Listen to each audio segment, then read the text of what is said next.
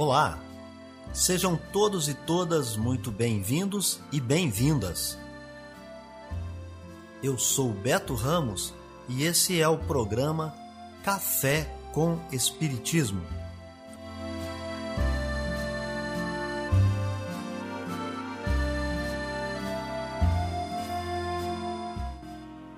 Um programa diário que aborda temas da filosofia, de conhecimentos gerais e de espiritismo. A verdade é o conhecimento que liberta.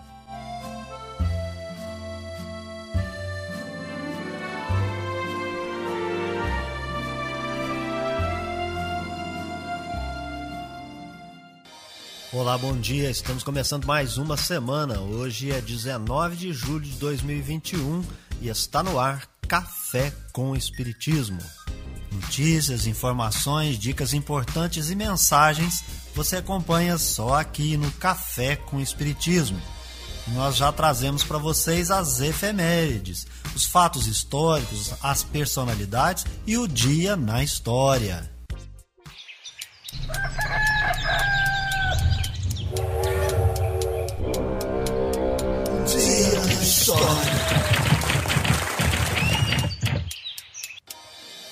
19 de julho é o Dia Nacional do Futebol. A data foi escolhida em 76 por ser a ocasião de fundação do time mais antigo do Brasil em atividade, o Esporte Clube Rio Grande, do Rio Grande do Sul. É nessa ocasião, 19 de julho, que se funda a Rádio Tropical Solimões, em Nova Iguaçu. O dia 19 é o Dia da Caridade. Viver bem. Dicas de como conviver harmoniosamente em todas as fases da vida. Para você que busca sua melhora individual, temos dicas de esportes, alimentação saudável, leitura edificante, hábitos espíritas e profissões. Viva bem e favoreça sua saúde física, mental e espiritual. Olá, amigos da TV Rebelari. Eu sou Daniel e fico feliz em atender a solicitação que me foi feita trazendo como indicação o livro O Centro Espírita, de José Herculano Pires. Embora não faça parte da codificação, é extremamente relevante para o movimento espírita. Deixo aqui um grande abraço a todos vocês. Notícias do Brasil e do mundo é aqui no Café com Jornal. Uma pesquisa da Confederação Nacional dos Municípios mostra que em cada quatro cidades no Brasil, três registraram casos dos chamados sommeliers de vacinas. São aquelas pessoas que preferem escolher qual vacina tomar. A vice-presidente da Sociedade Brasileira de Imunizações, Isabela Balalé, alerta que esse comportamento representa risco tanto para a pessoa que pode perder a chance de ser imunizada logo, quanto para o restante da população além de colocar essa pessoa em risco, né, porque ela deixa de se vacinar, aguardando que a vacina que ela escolheu esteja disponível, faz com que ela se arrisque, inclusive, de adoecer e morrer pela Covid-19 sem a chance de se vacinar. Além disso, é um risco para o país, porque enquanto não tivermos uma cobertura vacinal realmente alta, principalmente para duas doses da vacina, não vamos conseguir controlar a pandemia o levantamento foi feito de 12 a 15 de julho, com 2.826 prefeituras, que representam 50,8% dos municípios brasileiros. Somente 0,4% das cidades deixam as pessoas escolherem a vacina. E em 7% é possível voltar ao posto de vacinação quando chegar o imunizante desejado. Em 47%, é aplicada a vacina que estiver disponível, e em 19% dos municípios, quem tenta escolher vacina perde a prioridade e vai para o fim da fila. Algumas prefeituras chegaram a editar decretos para punir os sommeliers de vacinas, entre elas Criciúma, em Santa Catarina, São Bernardo do Campo, em São Paulo e Juruáia, em Minas Gerais. A professora de Direito da Fundação Getúlio Vargas do Rio de Janeiro, Flávia Bahia, considera que esses decretos violam a Constituição Federal tendo ser desmedida, já que não vigora no país a imunização compulsória contra a Covid-19. Formalmente, os decretos não podem restringir direitos fundamentais No plano material, viola a autonomia da vontade, consagrada no artigo 5 além do que viola a razoabilidade, proporcionalidade, a especialista em direito alerta que quem perder a chance de se vacinar pode ser proibido de entrar em locais privados, como clubes, hotéis, salas de aula e até mesmo o local de trabalho, com produção de Michele Moreira e Lucinéia Siqueira, da Rádio Nacional em Brasília, Vitor Ribeiro. Em visita a Campo Grande, capital do Mato Grosso do Sul, nesta sexta-feira, o ministro da Saúde, Marcelo Queiroga, pediu aos municípios do país que sigam as orientações do Plano Nacional de Imunizações, sem criar regras próprias para a vacinação. Ele fez críticas às prefeituras que estudam, por exemplo, a aplicação de uma terceira dose. Não podemos ter municípios criando regras próprias, escolhendo subgrupos diferentes para vacinação. Agora, um grande município do Brasil já está anunciando a terceira dose. Como anunciar a terceira dose se a gente não avançou ainda na primeira dose em 100% da população brasileira? Nós precisamos ter é, os dados que são oriundos da ciência para poder tomar decisão. Não pode ser uma ciência self-service que eu saio usando porque eu quero. Marcelo Queiroga disse também que a inclusão de jovens de 13 a 18 anos vai ser discutida no próximo encontro do Programa Nacional de Imunizações. A vacinação de adolescentes foi cobrada nesta semana por governadores e representantes de 22 estados e do Distrito Federal durante um fórum com o ministro. Queiroga participou de uma solenidade em Campo Grande, na qual foram anunciadas ações locais de atenção primária à saúde. Mato Grosso do Sul lidera a vacinação no país, com 52% da população geral vacinada com a primeira dose e cerca de 28% totalmente imunizadas com duas doses ou dose única. Durante a viagem ao estado, Queiroga elogiou ainda o ritmo de vacinação no Brasil e afirmou que a imunização é a melhor estratégia para o combate à pandemia da Covid-19. E a prova disso é que o número de casos começou a reduzir, a pressão sobre o sistema de saúde também reduziu e o número de óbitos, a média móvel do número de óbitos tem caído todos os dias. Isso é um reforço esforço tripartite do Ministério da Saúde, das secretarias estaduais de saúde e dos secretários municipais de saúde. Então, de acordo com os dados do Ministério da Saúde, até esta sexta-feira, 120 milhões 873 mil doses de vacinas contra a Covid-19 foram aplicadas em todo o país. Cerca de 87 milhões de pessoas já receberam a primeira dose e pouco mais de 33 milhões já estão com a imunização completa. Da Rádio Nacional em Brasília, Cariane Costa. No Rio de Janeiro, foi preso um grupo que transportava mais de 100 animais silvestres para venda ilegal. Dois veículos foram apreendidos e quatro pessoas foram detidas pela Polícia Rodoviária Federal e pela Polícia Civil por meio de agentes da Delegacia Especializada em Proteção ao Meio Ambiente. Os suspeitos foram abordados na Via Dutra, em direção ao Rio de Janeiro.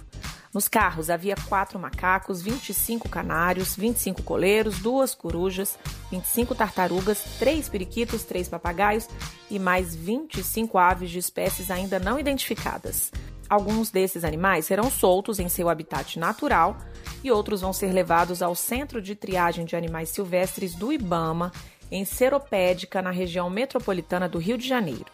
A pena para quem matar, perseguir, caçar, apanhar e utilizar sem permissão animais silvestres é de detenção de seis meses a um ano, além de multa.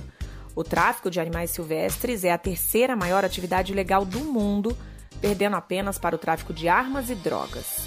De acordo com a RENCTAS, a Rede Nacional de Combate ao Tráfico de Animais Silvestres, 38 milhões de animais silvestres são retirados da natureza todos os anos no Brasil o que movimenta anualmente 2 bilhões de dólares no comércio legal. Da Rádio Nacional em Brasília, Beatriz Albuquerque. Amor à sabedoria. Está no ar o Filosofando. O monoteísmo hebraico. O povo hebreu experimentou escravidão, dispersão e exílio entre os anos 586 a 538 a.C., foram aproximadamente 48 anos de cativeiro e exílio na Babilônia. Conta-se que no século I a.C., cerca de 5 milhões de judeus viviam longe da Palestina. 4 milhões viviam sob a égide do Império Romano.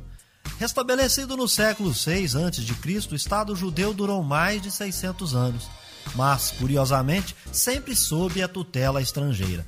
De acordo com a historiografia, ele foi totalmente destruído pelos romanos entre os anos 135 e 136 de nossa era. Dispersos pelo mundo, o povo judeu se reuniu novamente com a criação do Estado de Israel em 1948, ou seja, após mais ou menos 1812 anos. E nessa situação, experimentou o que se pode chamar de dupla cidadania, pois viviam submetidos às normas da Torá e também ao direito não judeu, uma vez que se constituíam em minoria nos países que habitavam. Tal situação reclamava se fizesse uma escolha: viver em isolamento e mantendo o nacionalismo sagrado ou ser assimilados, abandonando sua identidade cultural.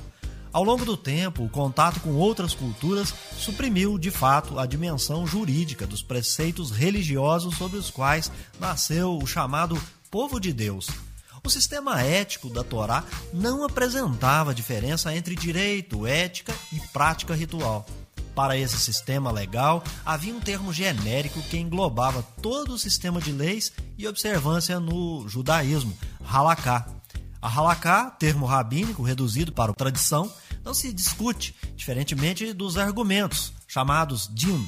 Para bem se compreender o significado da tradição para o povo hebreu, basta verificar qual a abrangência do termo halaká. Orientação, hábito, costume, modo de agir e práticas, englobando o pessoal, o social, o nacional, as relações exteriores e a observância no judaísmo, observância daquelas leis e tradições da Torá. A ética dessa cultura, de raízes profundamente religiosas, apresenta uma relação, um pacto, uma aliança com Deus, mas não qualquer Deus. Yahweh é um rei, um legislador, um soberano de uma sociedade política, não somente o criador do mundo, mas o soberano absoluto do povo. Essa ética absoluta e totalizante se compara ao próprio Deus que impõe sua imagem de perfeição e santidade como um modelo de vida. O ponto fundamental nessa relação é que não se trata de umas simples propostas de dogma de fé reclamando a adesão dos fiéis. Trata-se da proclamação de normas imperativas de conduta de observância escrupulosa na vida cotidiana. A palavra Torá, traduzida vulgarmente por lei, em sua compreensão profunda, significa ensinamento. Todavia, não é qualquer ensino, mas aquele que não admite contestação, cujo caráter é normativo. No pacto que possui caracteres de uma convenção constitucional, visto que dá nascimento a um verdadeiro Estado, aí compreendendo-se o conjunto de três elementos: povo, território e governo, o povo se constitui naqueles com os quais se estabeleceu a aliança. Através de Moisés, Deus propõe um conjunto de regras que é aceito sob a forma ritual. Se trata de uma aliança desigual, o que caracteriza e representa bem os costumes daquela época, onde eram comuns guerras, invasões, lutas e surgiam os dominados e os dominadores. O povo da aliança seria o vassalo, isto é, súditos do rei Deus, que fazia a promessa de proteção, a qual não poderia em nenhuma hipótese ser reclamada. O soberano não podia ser instado no cumprimento do ato.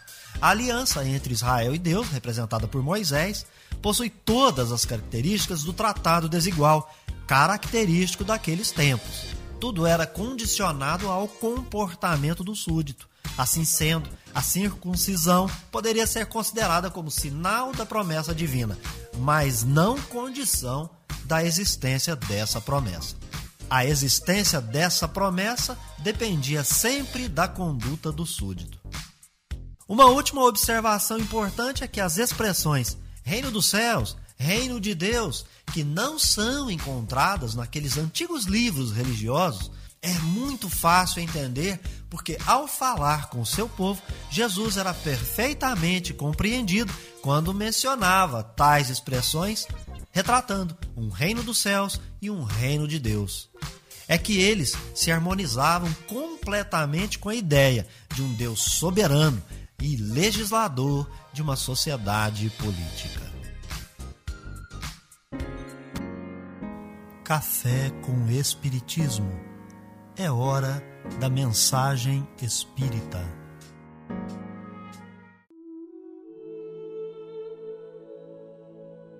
Temos vários interesses e às vezes nós não nos lembramos que estamos vivendo aqui na Terra num grande condomínio. Precisamos da luz solar e compartilhamos ela com toda a criação.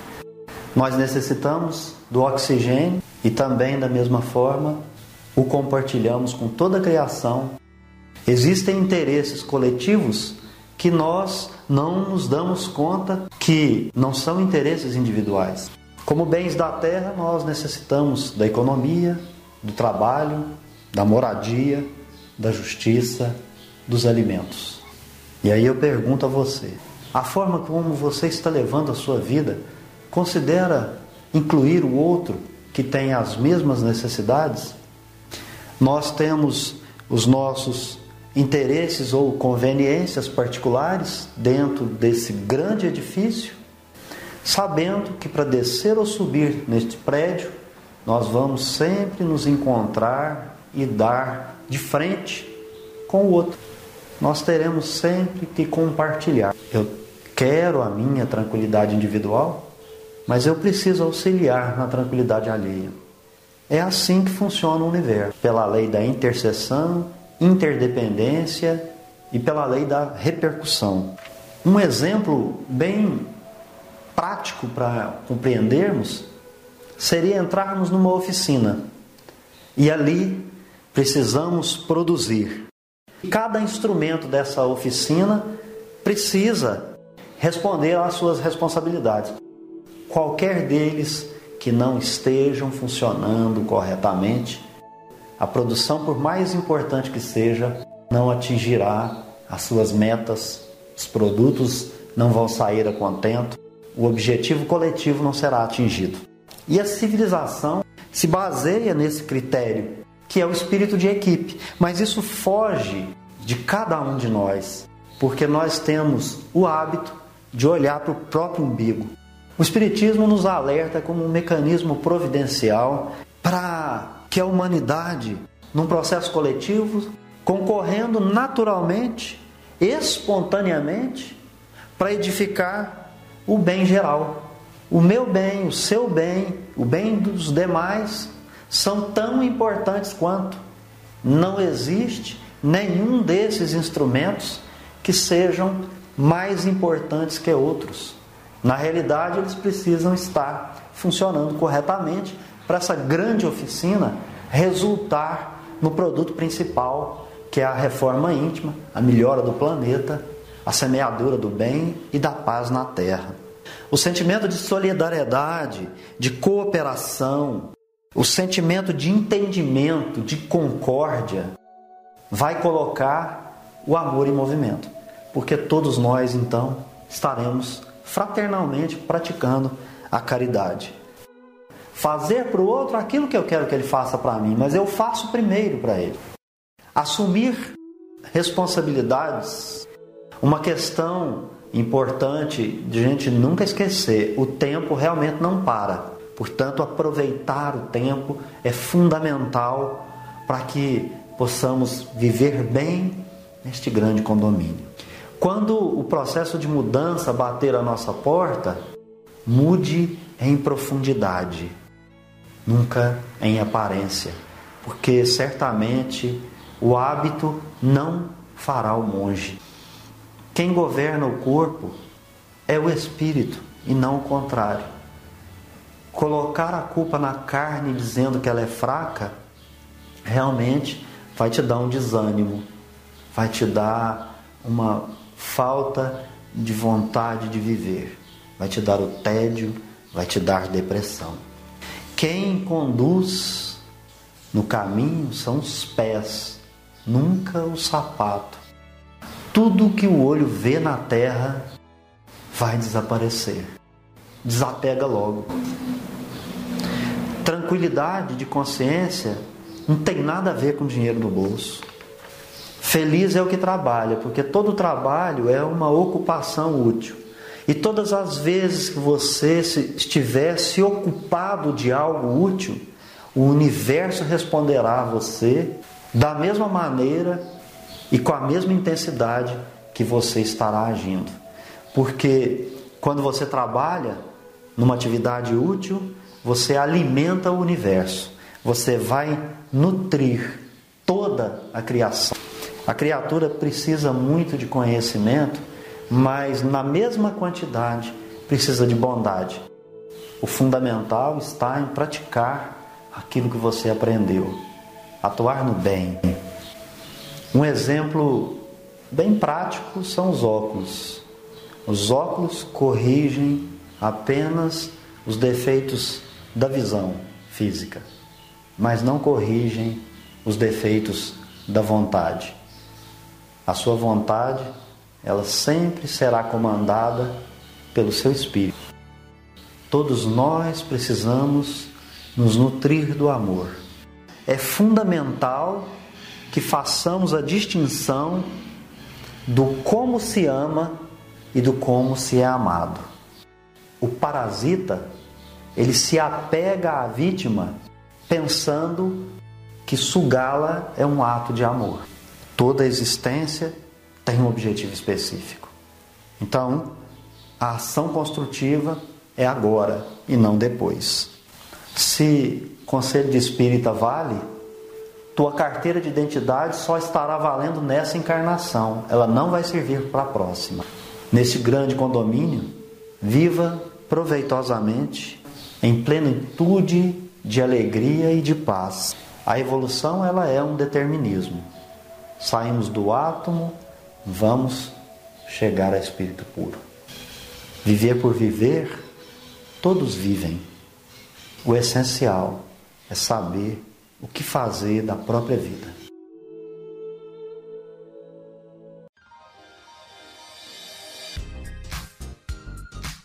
Então é isso aí, pessoal. Se inscreva no nosso canal, deixe o seu comentário, a sua impressão.